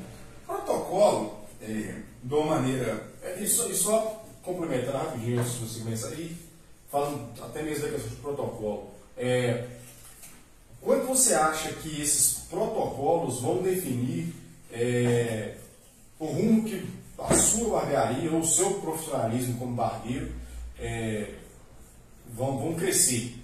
Né? Você acha que esses protocolos realmente fazem a diferença né, na ascensão ou não da, tanto da barbearia quanto do profissional? Olha só, Porque a gente vê muito assim, eu falo só rapidinho, a gente vê muito assim, às vezes, é, é, ah, barbear, eu não, o cara vai lá e atende de chinelo a barbearia dele, entendeu? Protocolo tem a ver com isso? É, o cara vai de bermuda, né? E você acha que isso impacta diretamente no- ou não faz diferença? Não é porque você acha que não é porque o cara está às vezes numa, numa região mais simples que ele pode entender de qualquer jeito. Olha só, protocolo, é, protocolo ele pode ser, é, pode ser utilizado para definir diversas coisas, desde um, de, um, de um código, né, um dress code lá, um código de vestimenta que você vai usar, como, como você vai fazer um corte, né? Você vai, você vai, ou vai fazer uma barba, né? O que, que você vai usar? Você vai usar toalha, você vai usar lâmina, você vai usar um gel, você vai usar um- uma espuma de barbear, qual que é a ordem certa, você vai lavar o cabelo do cliente, não vai? O protocolo seria o que você faz o- na sua barbearia, o seu profissional que está lá, o barbeiro que está lá trabalhando junto, ele fazer da mesma forma. Por quê? Para o cliente, no momento que ele for cortar com você e você não tiver e for cortar com o outro, o serviço tem o mesmo padrão, para não ter uma diferença de padrão. Então o protocolo, o protocolo nada mais é do que, vamos dizer, no futebol, uma jogada ensaiada. É você ensaiar, você estar alinhado e combinado de como que seu time vai jogar. Você pode avaliar muito um, um- um time de futebol protocolo, time de futebol está todo mundo uniformizado, cada um tem uma numeração, cada um tem uma posição, né? É, Se muda, se o cara sai da posição já bagunça tudo. Exatamente. Então, se você, de uma maneira não formal, são protocolos ali que, os- que as pessoas seguem, Então, tem né? um padrão de, de, de- atendimento na barbearia. então. Tem que ter. Todas as unidades seguem o mesmo padrão. Consegue, consegue gerir isso aí? Esse é o grande desafio. O desafio é você ter reuniões, avaliar, você estar lá todo dia acompanhando, olhando, É, porque para quando poder você, avaliar. quando você tem uma barbearia só, é Tá um fácil, né? fica mais É, fácil, né? você está aí tá todo dia, é uma só. Mas quando você passa a ter mais de uma, seja duas, três, quatro, dez, é mais complicado você manter esse alinhamento em todas, pra, justamente para isso que você falou, não ter aquele diferencial. Às vezes o cliente vai em uma unidade, é de um jeito, vai em outra, é de um jeito, entendeu? É, como é que é gerir isso, né? A partir do momento que você tem mais de uma unidade, tem Tanto X profissionais. é, tem uma equipe bem maior que você ter, vamos supor, às vezes duas pessoas ali do seu lado cortando cabelo, entendeu? Como que acontece? É, isso é um, um processo de melhoria contínua e de acompanhamento contínuo. Isso aí, como que, como que ele deve ser feito? Você, ou você tendo, dependendo do seu tamanho, tendo uma equipe, tem que ter uma pessoa acompanhando isso diariamente, semanalmente, avaliando os- as falhas, os problemas e, e identificando onde é que pode melhorar, onde é que não pode. E isso não tem jeito, cara. É, toda empresa vai ter falha, né? E isso você pega qualquer empresa. Se se você se você for pegar, sei lá, uma, uma, uma empresa de telefonia, você vai fazer uma reclamação, às vezes a atendente lá não está preparada para te atender e é uma empresa que fatura bilhões. Então toda empresa vai ter falhas. Sim. O que vai determinar é como que você faz para corrigir essa falha. Isso que vai determinar se a sua proposta é na experiência do cliente ou se não é na experiência do cliente, é na, na rentabilização. Mas assim, no dia a dia para a barbearia, o grande desafio, é, nesse caso específico é, de, de acompanhar num volume maior, é ter reuniões, é, é o que eu posso dizer assim, de maneira mais genérica, senão nós vamos ficar aqui três horas aqui discutindo essas coisas, mas assim, é, fazendo reuniões, né, pelo menos mensal, trimestralmente, para avaliar ali, pega todo mundo. pega todo mundo, não pega uma unidade só, fecha todo mundo, faz reunião, você mesmo estuda se pode melhorar alguma coisa naquele processo e acompanhamento. E obviamente o acompanhamento ele parte de acompanhamento, é, conversa, Aham. é, é, vamos dizer assim, puxar a orelha quando precisa e se precisar também substituir se a pessoa não está alinhada com aquilo que você quer. Então, esse foi, um, um- no meu caso específico, uma das coisas que que mais me travou no início foi isso. Porque às vezes você fazia tudo, chegava na hora de puxar a orelha, você puxava, mas ficava dando chance para a pessoa que não estava alinhada com você. Que não tá querendo, não tá participando Não está do, do, não tá a alinhada barbearia. com a empresa. Então você acaba perdendo tempo Porque aí mais para frente você vai ver que aquilo ali que você achava que devia fazer e não fez, você teve que fazer, e você perdeu tempo ali com aquela pessoa. Tiago, você tendo a gestão, é, padrão de atendimento, você já falou que você tem, você vai busca gerir, busca ter padrão, protocolo. É, qual, qual o horizonte para a Pampulha? Hoje, tem, hoje tem, são três unidades. Qual o horizonte para a Pampulha hoje?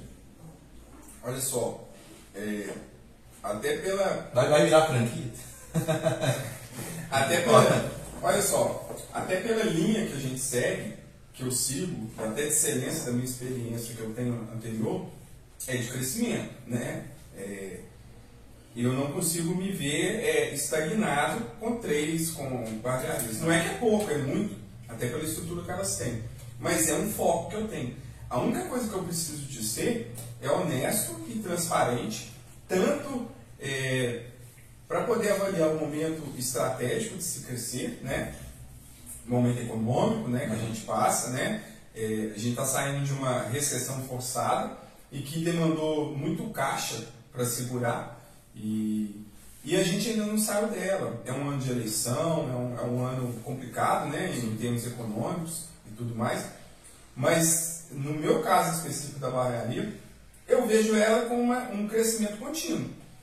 É, pode ser que a cada ano eu abro uma unidade, pode ser que a cada dois anos, ou pode ser que a cada ano eu abra dez. Vai depender de o quanto eu consigo melhorar a eficiência, que eu consiga gerar receita, que eu consiga gerar capacidade de investimento.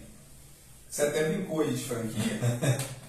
A capacidade de investimento, ela pode ser de várias formas. Ela pode ter um investidor único, ela pode ter modelo de franquia, ela pode ser você mesmo, vai crescendo, vai abrindo e tudo mais cabe de cada um ter uma proposta do que, que ela quer fazer. É o que eu falo, ser transparente com o que você quer. Entendeu? É, eu já tive experiência não sendo franqueador, mas sendo franqueado. E, e, e, o, que, que, eu, o que, que eu falo? O grande desafio, no caso de uma franquia, é você criar valor para o seu franqueado. Por quê? Você geralmente com franquia, você vai fazer uma franquia e vai fazer um contrato de 5 anos com o seu franqueado. Nesses cinco anos, você vai prometer uma série de coisas que você vai ter que cumprir. Uhum. Se você for transparente e aquilo que você mo mo mostrou de plano de negócio, porque franquia é mais frio, né? Franquia você vai falar assim, ó, minha franquia é tanto para abrir, é tanto para manter, o payback é de tantos meses, né? Payback é o retorno do seu investimento. É, e eu vou te dar isso de rentabilidade. Pô, esse é o melhor dos mundos. E esse, é. isso é o que uma franquia séria faz. Ela vai te dar o valor certo. Ela vai te dar o valor certo, eu falo assim, o valor certo aproximado, é óbvio que ela não vai acertar o valor específico, mas ela vai te explicar. O que, eu, o que eu passei por experiência hoje é muito menos, hoje tem muito menos aventureiro e muito mais maduro no mercado de franquia. É, franquia, pôr no papel um resultado que ela não vai chegar e te vender. O que, que ela vai fazer? Ela vai garantir a venda de um, de, um, de um, valor de franquia, que geralmente vai oscilar de 30 até 70 mil reais, para você entrar, que é a taxa de franquia, mais um royalty mensal aí durante 5 anos. Então ela garantiu uma venda. Então se ela vender para 10, 15, 20, 30, 50, 100, se ela cumprir o básico, ela vai seguir os 5 anos de contrato e daqueles 5 anos aquela franqueadora vai rentabilizar muito. O grande lance é você criar um modelo que vai dar dinheiro para você, que vai dar dinheiro principalmente para o franqueado, que é. Porque senão ele não, não tem razão estar lá. Senão o que, que vai acontecer? O franqueado vai entrar, vai ficar ali seus 4, 5 anos frustrado, vai acabar não seguindo os protocolos em determinado momento e vai acabar, na hora que terminar os 5 anos, não renovando. E aí, quando a pessoa for comprar, vai perguntar assim: ah, mas por que, que você tinha, sei lá, 100 franquias e agora Passou 5 anos, você tem só 20. O que aconteceu? 70 não gostaram, por quê? A tendência é que se você gosta, você vai renovar, e não é só isso. Você vai abrindo mais franquias. Então, franquia é um negócio que todo mundo acha que é fácil, mas é muito complexo e você tem que ter a proposição de valor. Não é custo de diferenciação? Qual que é a sua proposta? É você ganhar dinheiro ou o franqueado ganhar dinheiro? Se eu for abrir uma, é, eu quero que o franqueado ganhe dinheiro. Você sabe por quê? Porque se eu coloco o franqueado ganhando dinheiro e trava a minha rentabilidade em cima do, do, ganho financeiro dele, eu só vou ganhar dinheiro se ele ganhar. Mas se ele ganhar, eu vou ganhar. o que eu vejo muitas vezes é, são franquias ganharem dinheiro antes do franqueado. Franqueado não. E aí o que, que acontece? Ela não cresce. Você está criando, de tudo que você me falou aqui, você está criando uma marca forte. Cara. Barbearia Pampulha já está. É, pô, você, quando você o que você falou aí, que você tem parte de gestão, dos planos, como que você toca o negócio, é, o que, que você tem para oferecer para o cliente, você já está criando uma marca forte. A gente pode esperar ver a marca Barbearia Pampulha algum produto, alguma coisa aí para frente aí? Como é que Olha, é? O que, que acontece? É, tudo que. Quando você tem, é, do meu ponto de vista, quando você tem uma marca que é forte grande assim, né? e que está forte, eu acho que você consegue aplicar ela. Você Consegue explodir para outros horizontes, né? tem, tem essa, esse anseio aí na Pampulha, no Tiago? É, não. Olha, o que eu posso adiantar para vocês, né, quem, quem acompanha tudo, é que isso é um caminho natural, que você tem que fazer muito bem feito. Então, assim, é, quando, eu, quando eu vou lançar algo, eu tento fazer da melhor maneira possível, vamos dizer assim, sem nenhuma gambiarra. Então, para isso, demanda tempo, dinheiro e investimento. É, no ano de, nesse ano de 2022, com certeza, é, a gente vai estar com uma linha aí de produtos, tá? É uma linha diferenciada. Muito provavelmente, numa outra linha, vai ter, vão ter todos os produtos que eu, que eu vou oferecer. Já é uma, já é uma, uma marca que já está sendo desenvolvida, que em breve vai chegar no mercado, mas para A gente tudo vai ter a linha de produto para vai, vai ter uma linha de produto. para homem, tô tentando pescar aqui. Vai. Não, isso aí vai alguma coisinha Não, isso aí vai ter, com certeza, quando for lançar mesmo, de forma oficial, às vezes vai rolar um convite aí para poder lançar, né, no podcast e Ó, tal, né? Vamos, vamos lançar o produto da Pampulha aqui, hein? Mas, Exclusivamente no nosso podcast. Eu vou, eu vou cobrar essa promessa aí. é, no caso da barbearia, a gente vai lançar, é, não vai ser com o nome da barbearia, vai ser um nome é, próprio, né, porque vai ser algo é, mais específico, mas vai ter vai ter uma, um prazo aí para maturar essa, essa questão desse, desse, desse- dessa linha de produtos, mas já está em desenvolvimento já. Então a gente pode esperar nos próximos tempos aí um produto da Pampulha aí. Pode, pode ter certeza que vai sair uma linha aí de produtos aí bem legal aí para o mercado, tanto para barbeiro quanto para o consumidor final. Galera, tá. Promessa do homem aqui, hein? Pode Falar depois, hein? Pode me cobrar, Me cobra a gente, ó, cadê o produto da Pampulha? Pode me cobrar. É, é, Tiago, você, você falou muito em questão de mercado e tem um fato muito curioso, né? Todo mundo sabe é, que a gente está atravessando uma pandemia ainda e está sendo difícil para todo mundo, principalmente para os empresários. É, a situação econômica não está fácil. Mas você foi na contramão né, do que a maioria dos empresários fizeram. Né, que muitos fecharam, muitos diminuíram né, a- seu quadro de funcionários ou suas redes. Você investiu e, em plena pandemia, abriu uma nova unidade. Né?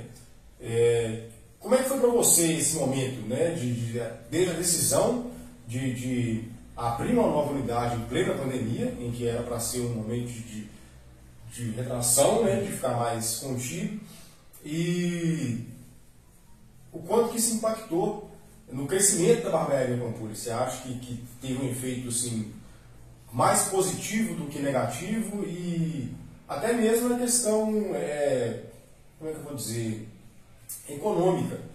Você acha que isso é, trouxe mais benefícios para você é, do que dor de cabeça, vamos dizer assim? Porque a gente imagina que né, na pandemia, vou abrir uma, uma, nova unidade agora, ou um, negócio novo agora, na primeira pandemia, mas aí às vezes as coisas não saem como esperado. Né? Então como é que foi esse processo, né, desde o momento em que você decidiu abrir até o momento que você está hoje? Olha, é, isso para empresário, tem muito empresário que tem um lado meio louco, né? De fazer coisas. Você, é um cara meio doido? Tem, É, tem, isso que eu falar, tem essa assim. coisa de, de loucura. Em plena É, pandemia é uma coisa meio louca. O cara falar assim, ah, tá todo mundo indo ao contrário, fechando, diminuindo as coisas, eu vou abrir, vou um lado de cá e vou abrir um novo negócio. No, no caso específico dessa, dessa, dessa barbearia, foi uma oportunidade que surgiu, né? E que eu, o que, que eu fiz, né? Sendo bem prático, eu consegui mensurar é, qual seria o custo, como que eu faria para executar ela, né?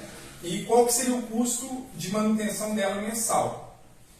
Como já estava num projeto é, no meio da pandemia, eu consegui travar a condição de vários custos, exemplo, aluguel, algumas coisas, em relação à saída da pandemia. Então eu consegui, naquele primeiro momento, minimizar as minhas despesas fixas. E o que, que eu fiz estou fazendo? Eu estou me estruturando para, quando passar a pandemia, ao invés de eu sair dela com. Eu estava com, vamos dizer assim, duas unidades e uma, e uma, e uma no segmento feminino, eu saí com mais uma. Não saí menor, mas saí maior.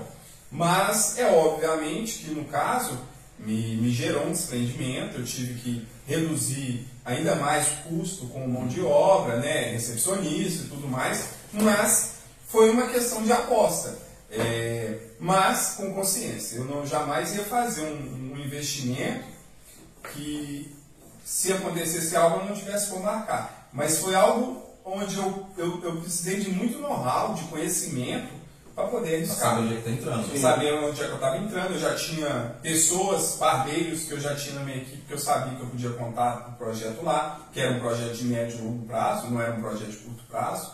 Né?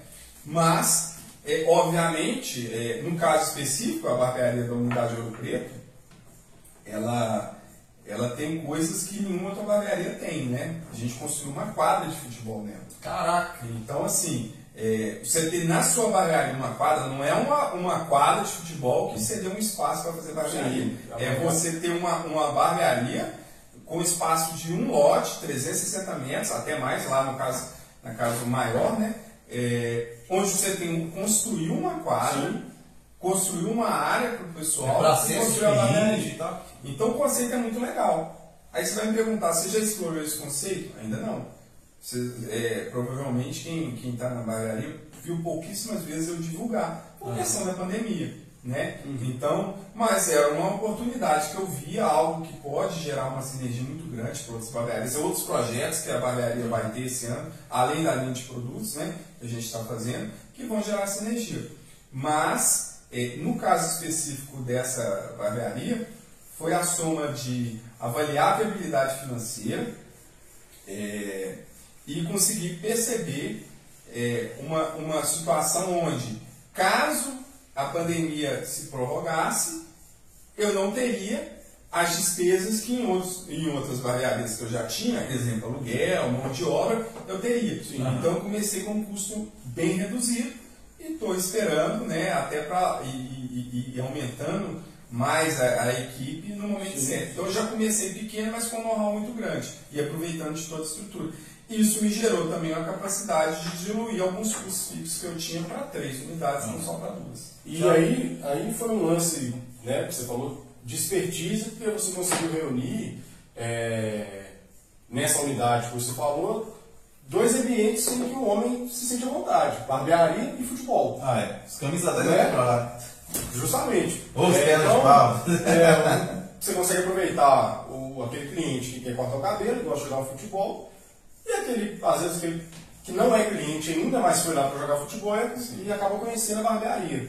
Né? Então, foi um lance bem inteligente, bem, bem, bem bacana, uma sacada bem bacana. Eu, não conheço mais barbearia que tem esse modelo, né? entendeu? Que, que, o cliente possa. É, e eu acho que é uma forma de você conseguir fidelizar os clientes, né?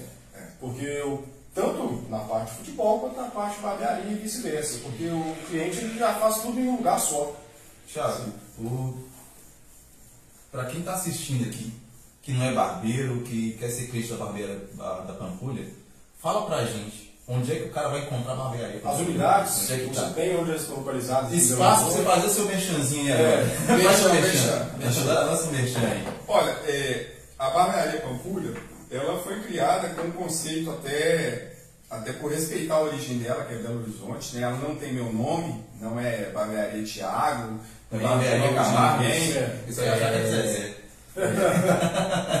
Mas eu quis homenagear a, o cartão postal de BH, Sim. uma região que eu moro já desde que eu nasci, que é da Pampulha, né? Então, é, ela está situada, né, as três unidades, na região da Pampulha. Quem mora aqui na região, a gente tem clientes que moram em outras cidades e, e vêm cortar cabelo, né, é, em outros bairros mais distantes. Se Deus quiser, em breve teremos novidades aí em outras regiões de, de Belo Horizonte. Mas quem quiser vir ter essa experiência aqui com a barbearia, pode procurar a gente é, no site, digitar Barbearia Pampulha no Google, é, avaliar qualquer unidade mais próxima. A pessoa pode agendar. Quais são os bairros hoje, Thiago? Hoje a gente tem na, na região do Planalto, temos na região do Santa Amélia e na região do Ouro Preto. Então, quem mora na, na, na, na região da Lagoa da Pampulha, com certeza vai ter uma, Vai ter vai ter uma, uma unidade perto. E aí a pessoa pode agendar online, ela pode agendar pelo telefone, WhatsApp, sinal de fumaça, qualquer jeito ela pode ir lá. Pode aparecer lá sem agendar. É, o importante é que vá lá conhecer, né? A gente está de portas abertas para receber todo mundo. Pessoal, vou deixar, inclusive vou deixar na, na descrição aqui do vídeo, eu vou deixar os links para você encontrar a barbearia Pampulha, link do Instagram e tal. O site vou deixar aqui na descrição do vídeo, tá bom? Para você que quer, co- quer conhecer, cortar cabelo, você que é barbeiro, talvez quer, quer trabalhar com Quer ter uma oportunidade de emprego na barbearia, Então, entendeu? link na descrição para achar a barbearia Pampulha, beleza? Tiago, eu tenho muito que te agradecer, cara, por ter aceitado participar desse podcast com a gente. Porra, Eu acho que foi de grande valia, tanto para nós quanto para quem está assistindo a gente. O cara, o É, cara que é barbeiro, tá começando, vai, vai ver esse podcast aqui, vai mudar Não, ele vai com velho. certeza, ele vai ter um entendimento totalmente diferente do que é empreender na barbearia, entendeu? Do que é ser empreendedor, até também do que é ser barbeiro, entendeu? De como que funciona. E a gente quer agradecer de coração, o nosso primeiro podcast, mas pode ter certeza que ele foi feito com muito carinho, né? Para vocês que estão assistindo a gente aí, que estão vendo a gente. E muito obrigado mesmo por ter aceitado o nosso convite. Desejamos muito sucesso para a Barbearia Pampulha, né? Que cresça cada vez mais e que nós possamos voltar outras vezes para ter mais bate-papo ainda. E quando tiver novidade, Pode traz pra na gente, aí, traz pra gente aí. Ficou, ficou as coisas no ar Sim. e a gente não passa pro pessoal depois. É, não, tem que ter sempre a suspense pro próximo capítulo, né? Senão não, não tem próximo capítulo. É, foi um prazer, eu fiquei muito lisonjeado de, de ter sido convidado pro primeiro, né? Eu tenho certeza que daqui a alguns anos aí é, isso aqui vai ter muita visualização, assim como os demais vídeos, né? Vocês vão ter muito sucesso. São pessoas muito, muito bacanas, né? E diferente do, de terem cruzado o caminho trabalhando, né, profissionalmente, são pessoas que eu quero levar para o resto da vida com, com um amigo. Então eu fico muito feliz. É, espero ter ajudado de alguma forma quem não me conhece, quem não conhece a Barbearia Pampulha, é, um pouquinho mais da, da, da visão de, de, de dia a dia, de gestão de barbearia. E estou à disposição mais para frente, precisar de, de, de, de, de algum outro assunto que eu possa ajudar um pouco, eu vou estar à disposição aí para participar. Não, vai ter certeza, com certeza. Pessoal, você que assistiu até agora aí, você que está ouvindo pelo Spotify até agora, muito obrigado, muitíssimo mesmo obrigado por ter acompanhado, tá? Lembrando que todos os links, links para o Instagram do Barbepod, os links para a Barbearia Pampulha vão estar aqui na descrição do vídeo, tá ok? E se você assistiu até agora, cara, e não se inscreveu ainda, pô, Corre lá, Dessa se moral. inscreve, corre lá, dessa moral, se inscreve e vai ajudar bastante a gente. Ative o sininho de notificações importantíssimo. está sempre recebendo, recebendo conteúdo em primeira mão aqui do nosso canal. Beleza? E também o mais importante, divulga. Se você é barbeiro, se você não é, mas assiste o nosso conteúdo, divulga para um amigo, para um parente, para alguém que tem interesse nesse. Manda no grupo da família. Sim, no- nos grupos de WhatsApp, tudo. Manda para aquele brother que é barbeiro lá da quebrada, lá, Da manda, manda, manda para todo mundo, Todo velho. mundo. Manda para todo mundo. Beleza? Fábio Neves, Bruno Moura. esse foi o Barbepod podcast com o Thiago Camargos. Valeu, galera. Até Obrigadão. o próximo. Um grande abraço. Valeu.